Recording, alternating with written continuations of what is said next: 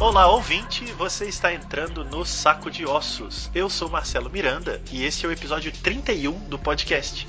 Hoje eu vou conversar com a cineasta Alice Furtado, diretora, roteirista e montadora do filme Sem Seu Sangue. Esse primeiro longa-metragem da Alice estreou em maio de 2019 no Festival de Cannes, na França. Teve algumas exibições desde lá para cá, inclusive no Brasil, e no dia 20 de novembro agora de 2020 vai estar disponível na grade da Netflix. Então é um grande prazer ter você aqui comigo, Alice. Tudo bem? Oi, Marcelo, tudo bem? Eu que agradeço pelo convite. É, gosto muito de podcasts e conheci o Saco de Ossos recentemente, muito bacana. E é sempre um prazer poder falar um pouco mais do filme, né? Que legal, obrigado. Eu que agradeço aí a sua disponibilidade. Antes da gente falar especificamente do filme, Alice, eu queria saber um pouquinho da sua relação com o cinema, né? Você se formou na UF, na Universidade Federal Fluminense, e é de uma geração que, que escreveu na Contracampo, um espaço absolutamente fundamental no cenário crítico brasileiro dos anos 2000 e virada da década. Né? Como é que você formou a sua cinefilia nessa trajetória? Faculdade, crítica, realização? Como é que foi isso? Que legal você fazer essa pergunta. Por algum motivo eu estava com a intuição de que você ia falar sobre isso, não sei porquê. é porque eu sou, sou Mas... um leitor antigo da Contracampo. É, mas muito bacana. Não, foi, foi realmente as bases da minha formação, né? Foram a UF e a Contracampo. E eu lembro também, quando eu entrei na UF, eu era né, leitora voraz da Contracampo e era super importante assim esse contato. E aí durante a faculdade eu cheguei a fazer uma oficina de crítica com o Luiz Carlos Oliveira Júnior e a Tatiana Monassa. E aí, nesse momento, a gente começou a escrever coisas, isso como parte do, do processo lá da oficina, e aí é, eu e o Kalek Nogueira na época. E aí eles convidaram a gente para fazer parte da, da revista, e aí foi uma super alegria, assim, pra gente, que já admirava muito, né? E aí, a partir daí, a gente começou a conviver mais, tem os encontracampos, né? Aquelas mesas de bar, e Festival do Rio, e sempre se encontrar para ficar falando sobre os filmes depois. E era curioso, porque eu era muito nova, assim, e achava eles é, incrivelmente. É, uma cultura gigantesca, assim, eu sempre achava que não sabia nada, assim, um negócio muito engraçado.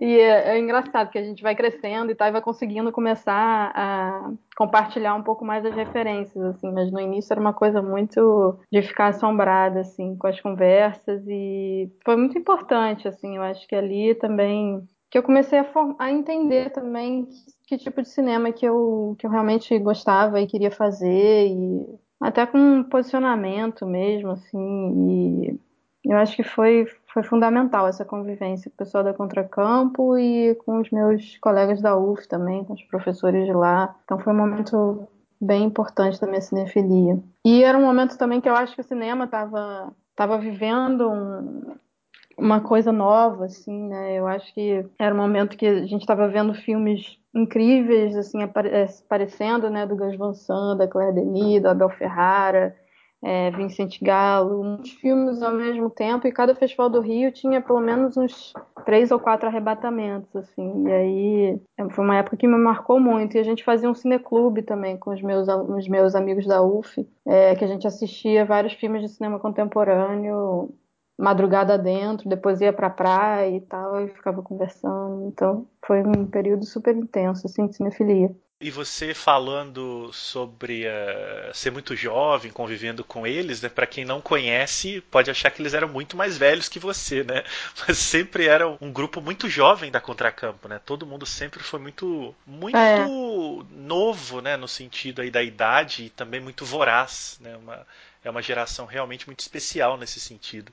Sim, total. Mas era, acho que eram uns 5, 7 anos de diferença, sim, às vezes sim. até chegava a 10. Uhum que já é num, em um período na vida em que faz muita diferença. Sim, né? Imagina, eu tava com 21 e o pessoal tava com 20 e tantos e chegando, chegando a 30. Então é aquele momento assim. É, Ah, de consolidação, né, das referências e tal. A gente falava muito sobre música também, isso era muito legal. Ia muito a shows nessa época também. O Rio estava recebendo muitos shows, Rio e São Paulo, né? É, de música indie, várias bandas que estavam rolando nesse momento e era tudo meio uma confluência assim de, de gostos em comum que que era muito intenso assim. E qual período você ficou na UF, na faculdade? Eu fiquei de 2006 até 2010 na prática. Uhum, sim, sim. Então foi a segunda metade da década, né? Sim. Legal. É, bom, Alice, a gente está aqui também porque o Sem Seu Sangue é um filme de horror. Mas eu li ou te ouvi, agora não, não, me lembro exatamente qual foi a plataforma, que fazer uma história de horror para o filme não era exatamente o seu primeiro impulso, que esse elemento apareceu no encaminhamento do processo. É, é isso mesmo? Como é que foi essa transição? Não, eu acho que nunca foi a principal, a principal vontade, assim. Mas desde que eu comecei a pensar nessa personagem, na trajetória dela, o horror já veio colado um pouco, assim. Mas era isso, a princípio era um pouco tratar essas questões sobre amor, sobre descoberta do desejo, do sexo e tal. E aí é uma personagem que viveria tudo isso de forma muito intensa e depois se confrontaria com uma perda e não ia aceitar. E aí, a partir dessa decisão, já vinha, para mim, automaticamente já vinha essa ideia de levar o filme mais para o lado do horror. Ah, então foi puxando. E o que me leva até a, a uma coisa que você fala muito, né, quando fala sobre o Sem Seu Sangue, que são duas referências que eu peguei em entrevistas suas muito interessantes. A primeira, que é A Morta Viva, do Jacques Tourneur, e a outra é O Cemitério Maldito, o livro do Stephen King, que virou um filme da Mary Lambert muito influente nos anos 80 e posteriormente nos anos 90 e 2000. Essas duas referências no Sem Seu Sangue apareceram em que momentos para você? Quando é que a Silvia, na, na, sua concepção, foi se encontrar com, com, com o seu imaginário em torno do filme do Tourneur e do livro do Stephen King?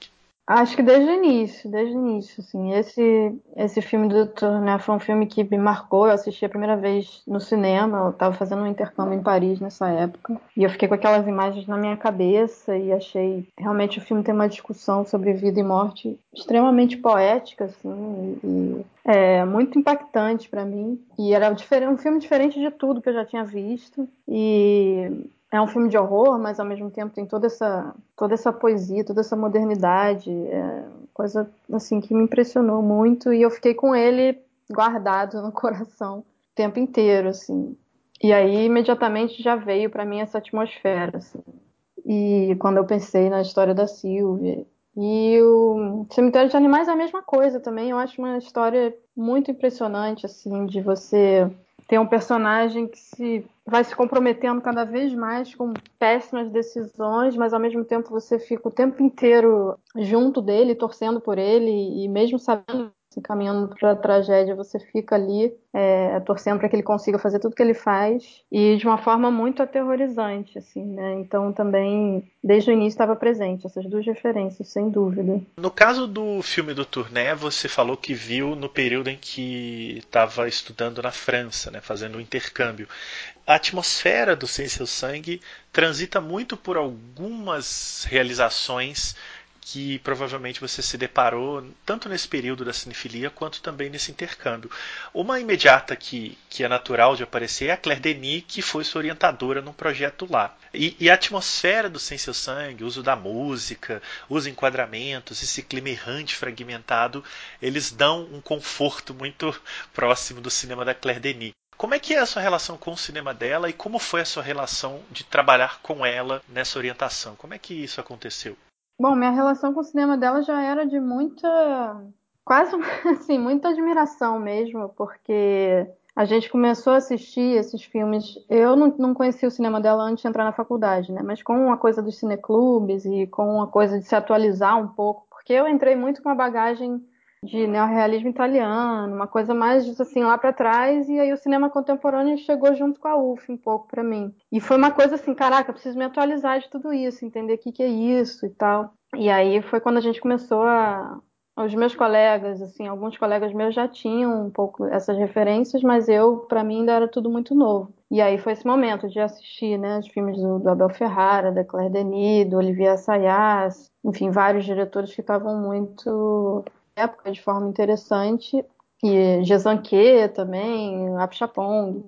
Acho que quem mais me impactou, me impactou foi ela, foi o cinema dela. Acho que tinha essa coisa muito muito sensorial mesmo, uma coisa, uma relação com a carne, assim, que eu achava é, que me mexia muito comigo, assim, e, e eu sabia que era uma coisa que mexia comigo de uma forma não narrativa. Era uma coisa das sensações e da, das atmosferas, assim, que eu embarcava de uma forma quase não muito consciente, sabe? E no final eu senti que algo tinha acontecido de muito forte. E aí eu lembro, nessa época, né, de assistir O Bom Trabalho, O Intruso, Nenete Boni, alguns filmes, assim, que me marcaram muito. E aí, quando eu fui tentar fazer essa residência lá no Le Frenoir, eu sabia que eles tinham ótimos orientadores, mas nunca imaginei que fosse ter essa, esse acaso extraordinário, assim, que eu acho que realmente era a cineasta que eu mais admirava, assim, que estava trabalhando nesse momento. E aí foi uma coisa, assim, muito um, coincidência do destino bizarra. E aí a gente podia escolher. Eram três orientadores, né? Tinha ela, tinha o Miguel Gomes e tinha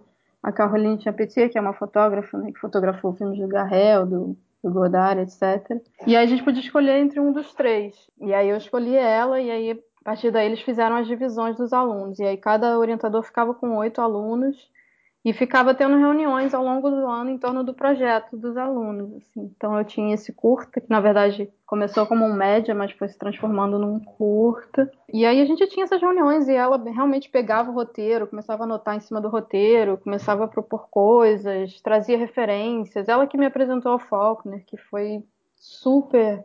Eu já tinha lido Som e a Fúria, mas esse livro que ela que ela me falou do Palmeiras Selvagens, eu não tinha lido ainda. E como eu estava num momento muito. É, morando sozinha, num lugar sem família, sem, sem muito o que fazer também, que era uma cidade super pequena, foi um momento que eu estava lendo muito, ouvindo muita música. E aí eu mergulhei nesse livro e foi um livro que eu me identifiquei assim muito, muito mesmo. É, é até o livro que eu mais tenho versões aqui de tradução.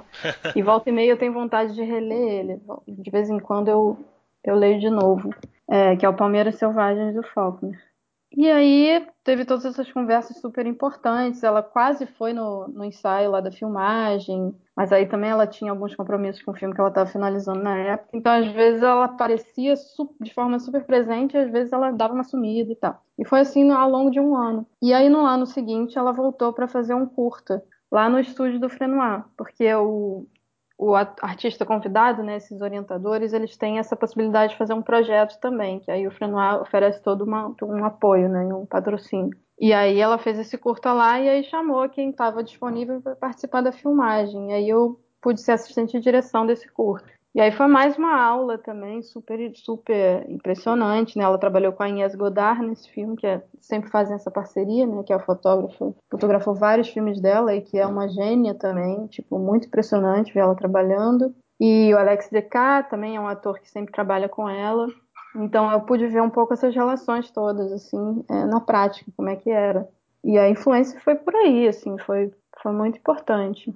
Você citou Palmeiras Selvagens e, e que ele te influenciou e te influencia. Em que momento nessa cronologia entre o período na França, volta ao Brasil, você começa a rascunhar o que se tornaria o Sem Seu Sangue? Imbuída do que você estava nesse momento que te levou a escrever essa história. E depois eu vou querer te perguntar sobre o desenvolvimento dela, mas primeiro eu queria saber da fagulha, dos gatilhos mesmo que te fizeram caminhar por esse por esse terreno pantanoso que são as subjetividades da Silvia.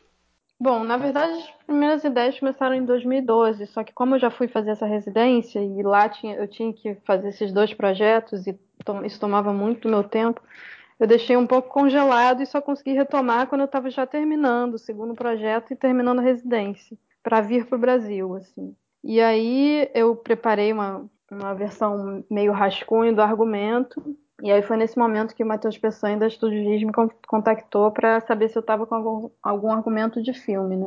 Mas os gatilhos, eu lembro que dessa época, assim, eu estava morando num lugar que era muito frio, muito chuvoso, estava é, passando por um período, assim, de de vida, vida assim, vida pessoal praticamente inexistente, porque era isso, assim, ou a gente convivia com o pessoal da escola, ou não tinha mais muita coisa, assim. Eu até tenho uma família que eu tenho uma, uma ligação muito, muito próxima lá de Lille, mas foi um pouco como congelar também os laços afetivos por dois anos, e aí ao longo do tempo isso vai ficando muito pesado, assim. Então eu estava passando por um período pesado mesmo e ouvindo ouvindo Salem direto, que era aquele a música que toca no final é é um disco que eu ouvia muito é. e que trazia um pouco dessa energia para mim, assim, uma coisa meio raivosa, meio é, pesada e sombria, assim. E aí eu acho que foi um pouco por aí que eu comecei a imaginar a atmosfera do filme, assim, muito ouvindo essa música que toca no final e essa personagem um pouco um pouco raivosa a maneira dela, né? Acho que o gatilho mais forte foi um pouco pela música, mas imbuído dessas referências que estavam lá presentes desde o início. E a coisa da fragmentação foi aparecendo pelo Faulkner? Seria isso ou não necessariamente? Porque também está presente nos cineastas que você cita, né? Claire Denis, Abel Ferrara, o Galo, todos eles têm esses fragmentos nessas uh, ilhas de acontecimentos que não necessariamente uh, são causa e consequência, né? Mas são momentos que vão construindo uma, uma narrativa maior. Uhum. É, eu não sei também. Acho que sempre foi um pouco a forma que me parecia mais natural de pensar uma história, assim, pensar em momentos antes de tudo, né? E cenas e questões mais do que de uma história propriamente dita. Tenho muita dificuldade de pensar assim, a personagem A começa de tal forma, depois ele passa por isso, depois ele termina nisso. Para mim, um pouco vem começa a vir as imagens e algumas atmosferas e eventualmente alguns acontecimentos, mas aí eu preciso costurar isso dessa forma que acaba ficando um pouco fragmentada mesmo. E a escrita disso, Alice, ela para você, ela é uma escrita de roteiro uh, mais convencional ou a sua escrita num processo desses vai deixando que as palavras fluam quase como prosa? É uma curiosidade de metodologia mesmo, ou não existe e, e você vai mais pelos, pelos, pelos caminhos da intuição, enfim. Como é que se dava o processo de escrita? Não, eu acho que as palavras não, não dão. Não tem muito voo próprio, não. Eu acho que é uma tentativa de ficar tentativa de dar conta das imagens que estão na minha cabeça, assim, dos climas que estão na minha cabeça. E, e, aí, a partir daí, eu consigo escrever algumas coisas. E aí, chamei o Leonardo Leves também, que também foi meu colega de contracampo, para ser corroteirista. Também para me dar esse suporte de, tá, tenho aqui várias coisas, vamos tentar costurar isso, vamos ver se isso dá uma, dá uma narrativa de alguma forma. Mas é muito assim, ficar tentando dar conta do, do que está visualmente na minha cabeça e sonoramente também, né? Mas muito pouco pelas palavras, assim, eu acho. Bom, entrando em alguns elementos mais especificamente de gênero de terror que aparecem no filme, tem uma coisa muito curiosa, né, com Sem Seu Sangue, na minha visão, que ele é um filme muito singular, muito original, que ao mesmo tempo ele convoca vários outros na cabeça da gente, muito mais porque ele esbarra nesses filmes do que porque ele se parece com eles. É mais uma coisa de humor, de clima, né? E nisso eu lembrei muito de dois filmes que foram exibidos no mesmo festival que você foi, que é o Atlantique, da Mate Diop, e o Zombie Child, do Bertrand Bonello, que estavam em Cannes em 2019. Né? Foi o ano que você participou. Agora, com a distância do tempo, é, você vê alguma relação, uh, quase uma coincidência, um pouco cósmica que uhum. seja, uhum. para que esses filmes, todos eles lidando com perdas, com mortos que retornam pela força dos desejos, eles terem aparecido simultaneamente nesse momento? Assim, é, você viu os dois filmes lá e tinha essa sensação ou, ou, isso é algo que a gente agora de fora que percebe? Enfim, como é que você vê tudo isso? Não, eu acho que super tinha essa. Tinha, isso, isso apareceu de forma muito forte lá já na, na, época, assim, de como os filmes conversavam. E foi um ano que, além desses dois, tinham vários filmes de zumbi também, né? Sim, é... tem outras camadas aí, né? É, não, mas esses dois, particularmente, são os que se conectam mais. E é curioso isso, porque coincidências do destino também, né? Quando eu estava finalizando o som do filme lá na França, por acaso, um amigo meu, que é o Eduardo Williams, que mora lá, estava com a Mati Diop numa cerveja, num encontro, sei lá. Eu fui encontrar ele e ela ele apresentou nós duas e falou: Ah, a Alice está finalizando um filme, a Mati também, não sei o quê. Nenhuma das duas sabia que o filme estava sendo cotado para Cannes, mas a gente deu um high five, assim, é isso aí, não sei o quê. E foi muito engraçado depois saber que os dois estariam lá, assim. E o filme do Bonello também, quando eu recebi a ligação da, da Anne que era da, da comissão da quinzena, Ela me ligou e falou que tinha um filme da seleção que dialogava muito com o meu, que tinha particularmente muito a ver e que depois ia fazer sentido para mim e tal. E aí, quando saiu a seleção, eu já sabia que, que o filme do Bonello certamente era o que ela tinha falado. Mas eu acho que, que a própria curadoria também se interessou por essa conversa, por esse diálogo e quis trazer esses filmes juntos também como decisão curatorial mesmo. Foi uma coincidência muito boa pra gente, assim sincronicidades estranhas, realmente. Pois é. E você falou de ser um ano de zumbis, né? Foi o ano que abriu com o filme do Jim Jarmusch, né? O Dead Don't Die. Que, que, é uma comédia de zumbi, lá tava lá na competição é, oficial. Mas é curioso perceber como essa temática, nas suas variadas formas, apareceu nas mostras, né? Tá na quinzena, aí tava nas principal, aparecia aqui ou ali. Uma outra coisa que liga esses três, eu tô me fixando mais neles porque um me puxava o outro, né? O Atlantic, uhum. que tá na Netflix, inclusive, quem não viu, assista, é imperdível. O Zombie Child e agora o Sem Seu Sangue, que é o, o terceiro que chega pra gente agora, né? Algo que liga eles, agora entrando bem na, na questão temática, é uma reapropriação dessa figura do zumbi como um ser singular, né, com um corpo específico que retorna. Bem uhum. diferente dele ser integrante de uma horda desordenada de cadáveres que foi tão bem trabalhada pelo George Romero e hoje já está um pouco pasteurizada por uhum. 200 anos de The Walking Dead. Né? Uhum. É, mas seria o que muita gente esses três filmes, talvez um pouco mais o seu e o do Bonello, costuma chamar de filmes de zumbi haitiano, que eu acho um pouco preconceituoso e, e impreciso, Sim. né? Que é mais do que isso. Mas enfim, é aí que eu queria tocar uma ideia com você. É essa ideia do zumbi das origens, né? Que é o ser ressuscitado especificamente para ser aquele ser, aquele uhum. personagem que a pessoa perdeu e ela quer trazer de volta, ou no caso uhum. de filmes de zumbi desse estilo mais antigos, eles querem ressuscitar para poder fazer alguma tarefa que o, a pessoa viva uhum. não quer cumprir, enfim. Você vê o Sem Seu Sangue dentro dessa tradição específica do zumbi singular, sabe? Do zumbi que, que importa e não que seja uma massa é, metafórica e alegórica da sociedade? Nossa, muito bom essa, esse, esse seu insight. Nunca tinha pensado por aí, mas realmente é o que mais aproxima esses filmes. Total, vejo muito isso, assim. É... Nem sei muito o que dizer, porque eu acho tão perfeita a sua. Tô jogando as provocações. Não, mas sem dúvida foi isso. Eu queria. Não sei, não sei nem se eu queria fazer um filme Sim. de zumbi, mas eu me interessava pelas origens, assim, por, por essa coisa é, de trazer alguém da, da, de volta da morte. Mas era só. Era até aí que a coisa me interessava. Eu até gosto de, dos filmes de zumbi do Romero e tal, mas eu acho, sim, sim. eu sinto realmente que existe um desgaste. Enquanto que esse outro princípio da coisa ficou, ficou parado lá atrás e pode ser reatualizado nesse momento. Eu acho que ainda faz sentido falar sobre isso. É. E realmente os três filmes têm, têm um pouco disso. É, mais objetivamente, talvez, porque aí eu sei que você tem elementos no filme que, que a gente pode trazer. É, o filme ele apresenta uh, um livro, né, que a que a Silvia lê. Eu queria que você comentasse desse livro e algumas imagens da da Maya Deren que também lidam com alguns rituais. Então eu queria que você comentasse como é que você se se apropriou desse imaginário um pouco esquecido né, no passado e que no passado ele também era um pouco aproveitado de maneiras bastante questionáveis, apesar uhum. de hoje a uhum. gente olhar para isso com muita com muito entendimento, né? A Morta Viva, por exemplo, é um filme, digamos Sim. assim, cheio de problemas de apropriações, Sim. mas é um filme absolutamente incontornável.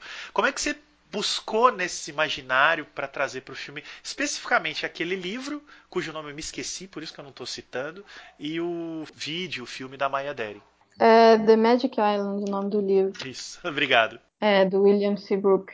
É, na verdade, Sim, é, eu trouxe o livro porque para mim era importante é, mostrar que a gente não ia, é, que a Silvia não ia chegar até o voodoo haitiano, ela ia chegar até uma leitura já muito enviesada dessa cultura e muito já é, tornada palatável e interessante para um gosto é um gosto da cultura popular mesmo, né? Foi o, livro que popularizou essa, essa religião, que é o voodoo haitiano, para o resto do mundo, mas dessa forma bastante questionável que você fala. E para mim era importante é, mostrar que a Silvia estava buscando fontes questionáveis, assim. E aí também um pouco por aí ela vai chegar na família lá do francês, que é, você entende que é uma família de colonizadores também, que por seus motivos também se apropriaram dessa religião e também utilizaram dela, né, para meios questionáveis.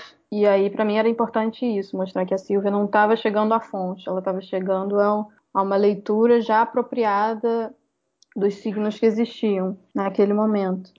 E o filme da Maya Deren eu acho que era importante para mim não só como uma, uma, forma da Silvia pesquisar. É lógico que a Silvia adolescente, aquela adolescente, jamais chegaria no filme da Maya Deren de cara, né? Mas eu queria que tivesse uma ideia de que ela buscou voodoo haitiano no YouTube e bateu em alguns vídeos de rituais. E aquele vídeo para mim era interessante particularmente porque tem esses momentos de transe, assim, e, e, muito bem filmados, e que eu achava que mais, o que mais me interessava e onde eu queria chegar com a Silvia no ritual dela era essa coisa do transe, assim, independente de, de ela estar praticando uma religião ou não, e eu tenho certeza que ela não está, ela está realizando uma coisa que, que ela mesma inventa a partir dos signos que ela, que ela foi tomando, eu queria que houvesse esse momento do transe, assim, e aí você se conecta com uma energia que está além do seu corpo, está além da sua racionalidade, e pode ser um, uma coisa super poderosa, principalmente se ela se relaciona com seu próprio desejo. Né? E eu acho que tem muitas coisas a falar sobre isso. Assim, eu até até uma coisa que eu fui nem elaborei exaustivamente, nem pensei exaustivamente, só fui fazendo.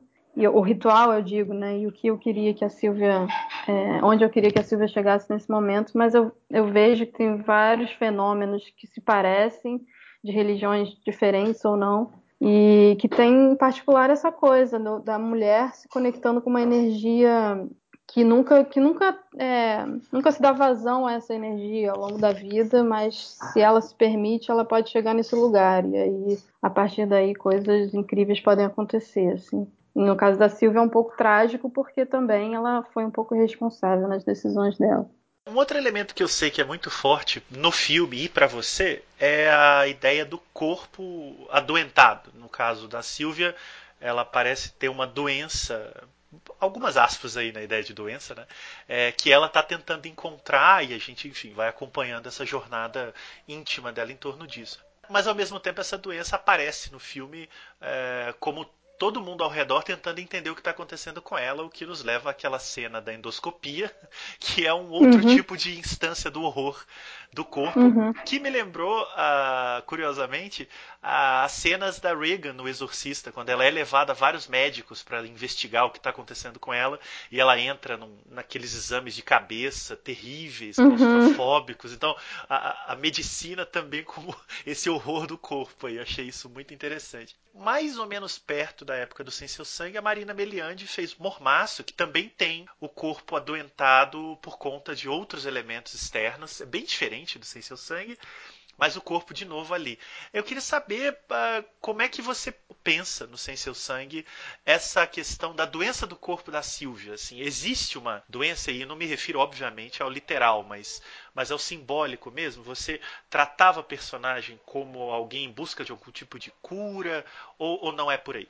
Ah, na verdade, para mim, ela é uma personagem que mergulha de cabeça na doença, assim, e, e nesse estado, não, em vez de de procurar uma cura em vez de tentar voltar a ficar funcional para a sociedade, ela mergulha totalmente nisso e, é, e não reconhece mais nenhum limite né, em relação a isso. Acho que é um mergulho mesmo na loucura e, e eu, é, é assim, isso é super presente até porque o, o título do filme em inglês, inclusive, tem a ver com isso, né? Que são os três, para mim, os três estados de doença é, pelos quais a Silvia transita ao longo do filme, né? Que a primeira parte seria uma certa doença do amor, né? Que é uma, já é um estado de disfuncionalidade, que ela fica tão apaixonada e tão arrebatada por aquilo que ela já não consegue mais é, aterrissar na Terra, né? Que passa a ser tudo para ela.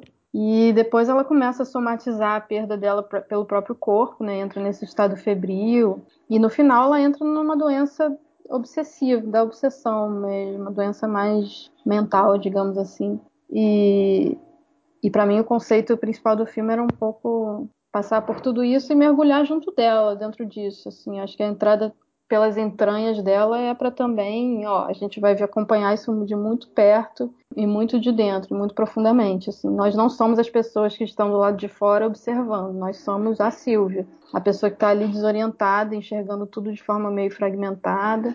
É, é um pouco isso. E era exatamente a minha pergunta seguinte, que bom que você adiantou, era sobre o título internacional, né? O Sick, Sick, Sick que uhum. foi uma, me parece uma escolha muito deliberada de chamar atenção para um elemento do filme que o Sem Seu Sangue em inglês não daria conta, né? Uma tradução mais literal também não desse conta. Só que aí tem uma autonomia, né? Porque o Six Six Six em português também não daria conta. Então você Sim, criou duas identidades para o filme. É muito interessante isso. Total. Não, a gente ficou durante muito tempo, porque eu, essa, o título em inglês veio antes, porque tinha a ver com a música do Salem, né, que eu ficava escutando naquela época.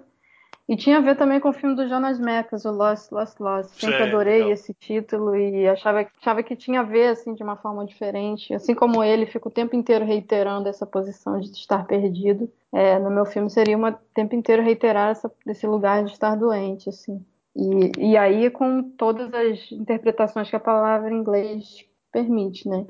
Mas aí quando o filme estava para estrear lá em Cannes, foi quando eu cheguei para o Léo, que era o roteirista, e falei, cara, a gente não tem mais como adiar, adiar essa tradução, agora a gente tem que vir com o nome em português de qualquer forma. E todas as opções que eu tinha pensado eram muito ruins, muito fracas, assim.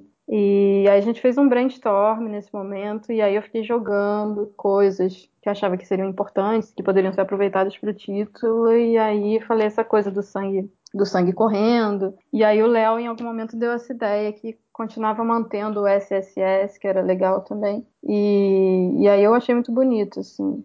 E gostei também dessa, dessa outra opção. É, eu acho muito bom manter essa literação do S e se a gente viajar um pouco, né, o, o S contínuo parece um pouco uma corrente sanguínea, né? Esses, então acho que é uma é escolha é uma escolha muito feliz, muito acertada. Agora, numa chave é, diferente, se o seu filme fosse um filme de outro país e não um filme brasileiro, que se chamasse Six Six Six, ele tinha uma chance real de ser lançado no Brasil com coisas do tipo adoentada, né? Imagine só. Sim, verdade. eu nunca pensei nisso, mas realmente. Porque eu costumo fazer esse exercício de pensar, se esse filme fosse internacional, como ele ia ser lançado no Brasil? É, ou a doença, sei Isso, lá. exato. Ou a doente, né? O que também ia é. piorar a situação. Ainda no assunto doença, tem uma doença concreta no filme. O personagem sofre de hemofilia que é um hum. elemento que eu acho muito curioso, porque é um, uma condição quase nunca citada na ficção. Outro dia eu estava ouvindo uma entrevista com um escritor brasileiro de terror, eu me esqueci o nome dele, mas enfim. Ele, tá, ele escreveu um conto de horror em que o personagem sofre AIDS. É um personagem uhum. que se depara com uma determinada situação e, e a história corre. E ele fala isso, fala, poxa, a gente vive num mundo que a AIDS é uma realidade há muitos anos, mas a, na ficção ela nunca aparece. E a hemofilia também me pareceu um, um, uma surpresa. Eu falei, olha, gente, um, um, personagem com uma condição que a gente não vê na ficção. Né? É, como é uhum. é que apareceu esse personagem sendo hemofílico? Isso era algo que já estava no início ou você inseriu essa, essa doença nele para isso gerar os gatilhos do filme? Como é que aparece esse sick desse personagem aí? É curioso isso também, não consigo localizar exatamente em que momento isso isso apareceu da, da, do desenvolvimento do projeto, mas eu sei que é muito antigo e eu sei, eu consigo lembrar exatamente das minhas aulas de ciências quando a professora explicou sobre hemofilia pra gente, o quanto aquilo me impressionou. Assim, a coisa genética eu achava interessante também, como essa doença herdada, né, que é uma coisa que só só o homem, basicamente só o homem que desenvolve a forma grave da doença. Mas além disso, eu acho que é, essa imagem né, de alguém que tem uma condição na qual o sangue fica correndo sem parar. Fiz uma certa pesquisa na época, conversei com uma hematologista, é, o caracterizador também fez a pesquisa dele para entender como eram as marcas. E no filme eu quis falar de uma forma muito mais alegórica do que da realidade em si da doença, né? Eu sei sim, que sim. tudo aquilo ali são mais metáforas do que qualquer outra coisa, né? Eu acho que faz muito bem ao filme essa condição ser um elemento alegórico. Eu acho que é muito legal porque é, até pelo desenvolvimento né, e o desfecho, a, a, a ideia do sangue como o, o disparador de tudo, ela atravessa desde ele passando pelos rituais, passando pelo desfecho mesmo. Então acho que o, apesar do título sem seu sangue, o sangue é um elemento concretamente muito forte no filme. Então acho que essa alegoria funciona muito bem nesse sentido mesmo. E agora com Sem Seu Sangue ganhando o mundo, né? Finalmente, depois de um tempo aí. Você já está trabalhando em novos projetos? Tem alguma coisa em andamento? O terror que entrou nesse filme um pouco como consequência das suas reflexões volta ou fica nesse? Como é que tá isso? Bom, sim, estou trabalhando num projeto de filme novo e um projeto de série, mas muito ainda no início do desenvolvimento, então não tem muito que eu possa falar nesse momento sobre, adiantar.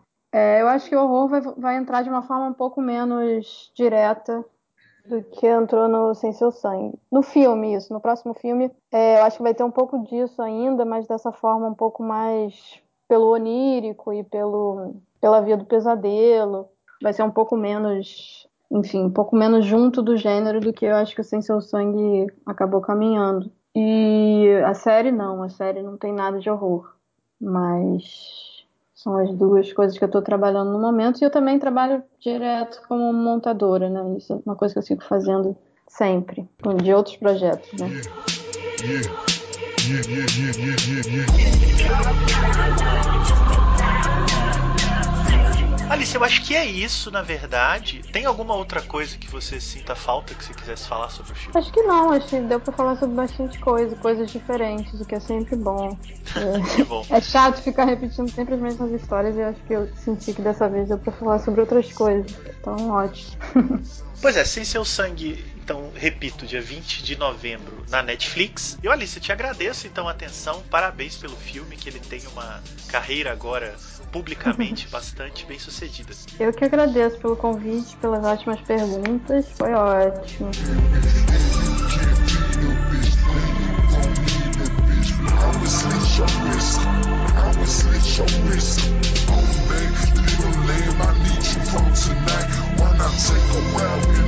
Nah, that's the wrong seat. First I tie your hands and feet. Shh, don't make a